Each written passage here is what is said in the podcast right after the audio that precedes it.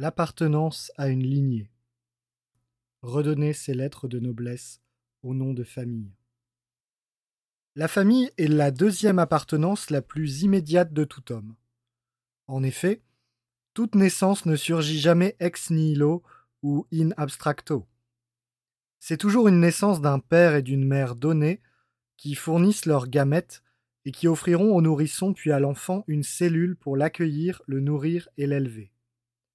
À ce titre, la famille est une structure nécessaire, le maillon essentiel entre l'existence biologique, transmission d'un patrimoine génétique particulier, et l'existence culturelle. Elle est la première institution par laquelle l'homme s'élève au-dessus de la seule biologie pour participer à l'existence sociale. Elle est le pont qui lie nature et culture. Parce qu'elle est le point d'entrée concret dans l'existence sociale, la famille la cellule fondatrice de la société. De là découlent des considérations importantes.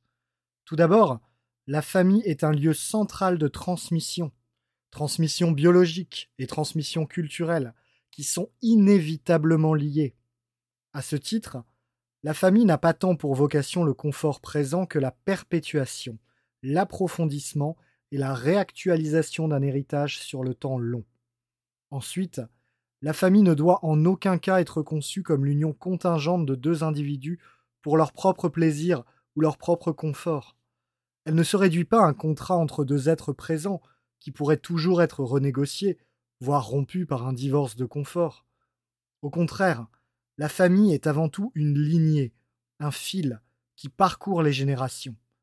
L'image de l'arbre généalogique est centrale. L'homme plein est la branche en croissance d'un organisme aux racines profondes, qui se déploie vers l'avenir, et non un fruit isolé, tombé au sol. Cette vision de la famille a des conséquences pratiques évidentes. La première est que le mariage ne doit pas être réduit au mariage d'amour, à l'union passagère de deux individualités.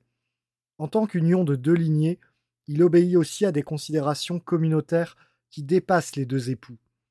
Ces considérations extra-individuelles sont précisément celles qui visent à garantir la sécurité de la transmission intergénérationnelle. La famille est une ligne de crête entre nos appétences individuelles du moment et les impératifs communautaires dans la durée. Elle engage la transmission de tout notre héritage, et est une éducation permanente aux contraintes qu'impose l'existence communautaire. À ce titre, le choix de notre mari ou de notre femme est souvent la décision la plus importante que nous ayons à prendre au cours de notre vie. En parlant de lignée, il ne s'agit pas d'adopter une vision idéalisée de la famille, fermant les yeux sur les réalités contemporaines. Bien évidemment, des dommages considérables ont été causés à la famille depuis des décennies par la mentalité individualiste. Explosion des divorces, recomposition des familles, monoparentalité, union homosexuelle. Dans bien des cas, des lignées familiales ont été rompues.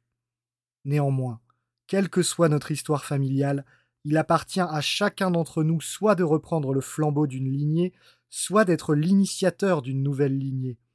Là où le présent n'attache plus d'importance qu'au succès de l'individu, appelé par son prénom, il importe de redonner ses lettres de noblesse au nom de famille. Pendant des générations, l'honneur d'un nom a été une préoccupation centrale. Enfin, il importe de résister à tous les projets visant à découpler, au sein de la famille, la transmission biologique et la transmission culturelle, que ce soit en arrachant les enfants à leur famille pour les éduquer ailleurs, de sorte que les familles ne garderaient qu'un rôle de reproduction biologique, ou en externalisant la production d'enfants hors du couple, dons de gamètes, gestation pour autrui, utérus artificiel, de sorte que les familles ne garderaient qu'un rôle d'éducation culturelle. Toutes ces formes de rupture entre le biologique et le culturel ont des conséquences graves sur l'homme, qui ont été abondamment documentées. Nombre de pathologies sociales sont imputables à la dissolution de la famille. Délinquance, drogue, troubles psychologiques.